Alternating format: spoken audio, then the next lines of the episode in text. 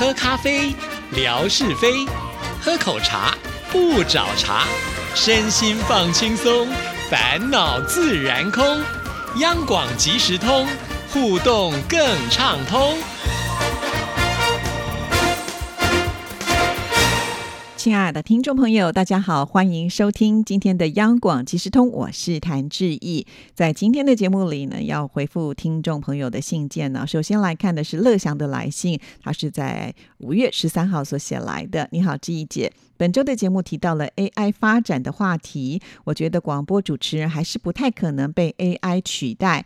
AI 中的配音一般和机器人差不多，不具有实质的感情，所以我觉得还是比较喜欢听传统的广播。现在很多短视频中的配音以及导航地图语音都是通过 AI 实现的，但是中文有很多字是多音字，AI 有的时候呢会选错了字的读音，因此而。闹了笑话。现在 AI 科技发展比较快，也许不久将来就能够改善这些问题吧。其实真的不用等将来啊。呃，之前呢，我就曾经看过一个新闻。那这个 AI 呢，它其实只要呢，就是呃截取你本人三秒钟的讲话的声音，就可以复制出一模一样的分身。这个分身呢，就是声音的声啊。就连这个讲话的语调，还有情绪的转折，都可以呢达到九成以上的类似哦。因此啊，就有这个诈骗集团，他们就用这个 AI 呃去模仿声。音的科技，然后呢去诈骗，所以听众朋友真的要小心喽。在美国就出现了一个案例啊，有妈妈呢接到了一通电话，那这个电话的另外一头呢就听到了女儿在哭喊的声音啊，叫她妈妈救她。那我想呢，所有的妈妈接到这样的电话的时候呢，都会非常的慌张啊。而且电话那一头跟妈妈对话的女儿的声音呢，呃，就是平常她妈妈听到女儿在电话里面讲话的声音，所以呢就不疑有她。当然。救女儿一定要优先呢，于是呢就付了赎金。后来才发现，原来呢是上了这个诈骗集团的当啊！其实好的科技发展呢，对人类绝对是有很大的帮助，但是落在坏人的手里的时候，真的就很难想象了啊！因此，我们大家还是要非常非常的小心啦。所以有了这样的案例的时候，也是提醒我们啊，当如果真的接到类似的电话的时候，一定要先冷静下来啊！那想办法呢，再去联系一下，就是可能打电话给你的那个人啊，就是让你自己呢去打这个电话，话你会比较安心一点。或者我觉得跟家人呢必须建立起一个通关密语，也就是呢只有家人才会知道的啊。那你这个时候呢就可以稍微的问一下，比方说，哎，你最喜欢听的广播节目是什么？然后你的家人就会回答说央广即时通啊。不好意思啊，我用我自己的节目呢当做一个范例啊。那这个时候你就很安心的知道是你的家人，但是因为这个秘密 AI 不知道啊，所以他可能答不出来。他如果答“早安台湾”，那就不对了。所以 听众朋友就是在家里面可能可以建立起一个，就是彼此之间才知道的一个秘密，用这样的方式呢来做确定，才不容易被上当啊！真的好可怕哈！所以大家一定要特别特别的小心，因为这个 AI 的进步速度实在是太快了哈。那以前我们可能听到都是比较机械化的呈现，但是它现在已经进步到真的是非常的拟真了啊！尤其像最近啊，在网络上呢，也有听到，就是呃，有人用这个 AI 啊去模拟这个孙燕姿的声音，然后去翻唱其他的歌曲，不知道的人还以为就是孙燕姿唱的嘞，哈！这样的例子不断的出现之后呢，多少我觉得对我们来讲都是蛮大的一个冲击，就好像自己都还没有准备好，你 AI 怎么可以取代我呢？好了，这个真的是我们在未来不得不去面对的一件事情啊！那也希望呢，它不要再进步的这么快，然后。就取代了我们的工作。好，我们来看下一段。上次看到水流新阳听友分享了广州南汉二陵博物馆的藏品，原来南汉就是五代十国时期两广地区建立的国家啊。在当时中原地区，短短五十年间，出现了后梁、后唐、后晋、后汉、后周这五个朝代，在中原以外的地区也出现了好多的小国。南汉二陵就是纪念当时雄霸一方南汉国的两位皇帝啊。通过这一次微博上的图片，使我对南汉的历史有了初步的了解。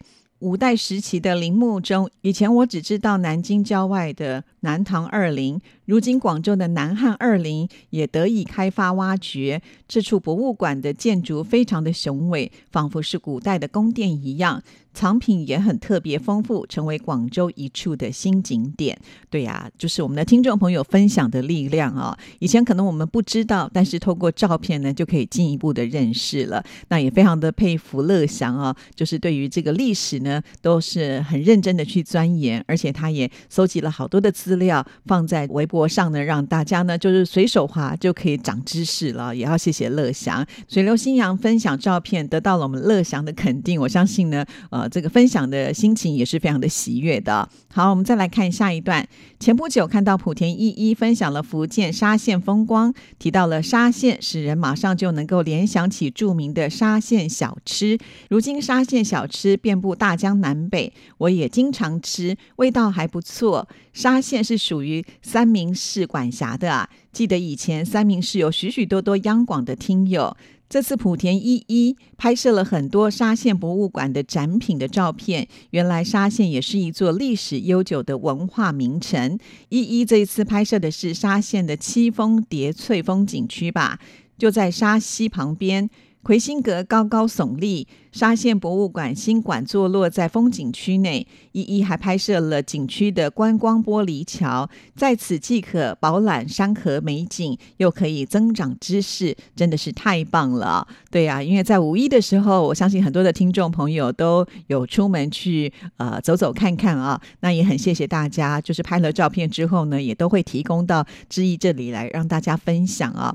像我以前也没有听说过沙县小吃，但是呢，我记得只要贴出沙县呃这样子的一个照片之后呢，在下面的留言就有好多人说沙县小吃好有名哦。但是我很好奇哦，沙县小吃有名的是什么？是不是可以请我们的听众朋友听了这集节目告诉志毅呢？有哪一些是到了这个沙县非得要吃的小吃？它的特色是什么啊？好，这个就要请听众朋友来帮忙了。当然也谢谢莆田的依依啊，那这次他也。拍了很多很多的照片。好，我们再来来看最后一段。本周志毅姐和戴老师在新唱台湾颂节目当中分享了甜品歌曲，其中我最喜欢的是萧亚轩的《Cappuccino》这一首歌曲。第一次听到这首歌，就觉得是充满快乐跟活力，旋律也特别的轻快。我也觉得只有萧亚轩能够唱出《Cappuccino》的意境。时隔二十多年，仍然觉得这首歌曲非常的时尚，走在潮流的尖端。志毅姐还选播了草蜢《爱情棉花糖》，也好好听啊。曹猛当时来到台湾，发行了好几张国语专辑。以前我们有听过这一首《爱情棉花糖》，曹猛演唱情歌的时候深情款款。虽然他们的国语发音不太标准，但是听了之后，仍是会被他们的歌声深深感动。词曲创作也都很棒呢。另外，我也想到了蓝心湄的糖果，还有梁咏琪的口香糖，这些都唱出了幸福甜蜜的滋味，悦耳动听。谢谢志毅姐分享的主题，甜在你心里。祝愿志毅姐和家人每天生活也都是甜蜜蜜。好的，非常的谢谢啊！每一次呢来信的时候，也不忘呢会提及呃新唱台湾颂这个节目当中的歌曲啊，呃，那我就会觉得非常的开心，因为呃这个节目应该是我花最多时间去准备。的一个节目啊，那每一次呢，我们也很开心能够把呃这些好歌呢再介绍给大家，因为有些歌曲都是有历史的，比方说刚才有提到萧亚轩的这首《Cappuccino》，你看都已经时隔二十年了啊，但是呢，我们也把它找出来，让大家能够回味一下。因为流行歌曲啊，它就是会有一个流行的保鲜期，过了宣传期，就真的是要等机缘才有办法能够听得到啊。那可是有些歌曲呢，是值得回味再回味啊，确实是要经得起时间的考验，不然很容易呢，就在这个流行音乐的沙滩上呢，被别人呢给呃掩盖过去了啊。所以我们为大家挑选出来的，绝对都是经典中的经典。至于草蜢呢，我也。是觉得这个团体很厉害啊！早年听到他们的歌曲的时候，第一个印象就是哇，这个团体的声音非常的有特色啊，就有点像是人家形容化成灰都可以听得出来，就是他们所演唱的感觉。呃，对我觉得声音的识别度呢，在他们身上真的就像是一块招牌啊。另外呢，他们也是一个很时尚的团体，每一次出来的时候都觉得哇，他们这个打扮呢都是非常的潮流啊。再加上呢，他他们又很会跳舞。虽然呢，他们现在都已经有了年纪，不过之前来到台湾开演唱会的时候，又唱又跳，完全呢就跟以前呃年轻的时候一样的有体力。所以我也很佩服他们，就是在保养上啦，让自己都一直调整到一个非常好的状态啊。这就是一个艺人敬业的态度吧啊。那说到了就是港星他们的咬字啊，确实有的时候呢没有办法那么的标准。不过呢，我觉得这也就是港星听他们唱歌的一个特色了哈。如果太标准的话，你会觉得说，哎，他为什么这么厉害啊？但是也有就是音乐制作人曾经提到过，因为音乐在录制的过程当中，它是可以这个不断的修改啊，所以有些啊可能要求比较高的音乐制作人呢，他可能对于咬字一定要非常的清晰，就会不断的去做调整。因此，有的时候我们会听到，哎，他明明不是说国语的歌手啊，可是他的国语为什么唱的这么的的好啊？但是平常说话的时候，可能就会露馅喽。不过啊，我觉得也有些歌手他们是对语文方面是非常厉害的。比方说，呃，来自上海的李雅莎，她在台湾呢，就是拿下过金曲奖的最佳台语女演唱人的奖项哦。这听到这里就觉得非常的厉害，志毅的台语都没有办法说的很流利啊，但是呢，李亚莎却可以透过她的歌声拿到奖项，可见她在这方面也是下足了功夫啊。那她之所以有这么好的成绩呢，就是因为之前他很喜欢江蕙的歌曲，所以他就不断的练习、练习再练习啊，所以努力一定会有成绩出现的啦啊。好，这就是呢，谢谢乐祥哦，帮我们又找到了不同呃这个甜品的歌曲啊。看到他写的梁咏琪的口香糖，还有呢就是蓝心湄的糖果，我才惊觉说，对后我好像当时在设定这个主题的时候，都忘记了往这个糖果的部分呢去想象哈。如果讲到糖果的话，应该还有更多的相关的歌曲，但我觉得这个就是一个非常有趣的呃一种回馈啦啊，就是哎乐想听的歌曲也很多，那我们彼此呢可以做一些交流啊，就好像呢在你自己的兴趣上找到了一个知音一样。哦，所以非常的感谢乐祥。好，那接下来呢，我们把时间交给景斌先生，来听听今天的生活美学之万事万物的由来。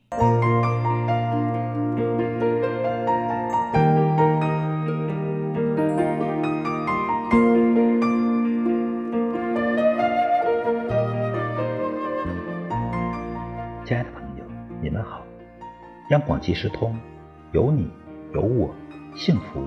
又快乐，刨根问底，探究万事的来龙去脉，追本溯源，了解万物背后的故事，万事万物的由来。欢迎您的收听，我是景斌。今天我们说说地图的由来。早在原始社会后期，人类就用简单的线条在地上或墙上画出狩猎、播种、危险、有林的。位置等内容来，这就是原始地图的雏形。现存最古老的地图是公元前二十七世纪苏美尔人刻制的泥板地图，以及公元前二十五世纪巴比伦人刻于陶片上的地图。中国目前发现的最早的平面地图产生于两千三百年前，是在周朝中山国都遗址附近出土的。铜版地图，图中古代制图的某些要素，像分率、准望及比例、方位等都已出现。唐贞元年间，贾丹设计监制了巨幅的海内华夷图，开始以不同颜色绘制不同地域。明朝末期，意大利人传教士利玛窦来到中国，在广东刻印成。《坤舆万国全图》出于对中国的敬意，他把中国置于地图中央。一七一八年，官方监制的《康熙黄鱼全览图》制成，这是当时中国最权威的地图。亲爱的朋友，万事万物的由来，感谢您的收听，关注支持谭志毅，你的笑容更灿烂，你的心情更美丽。再见。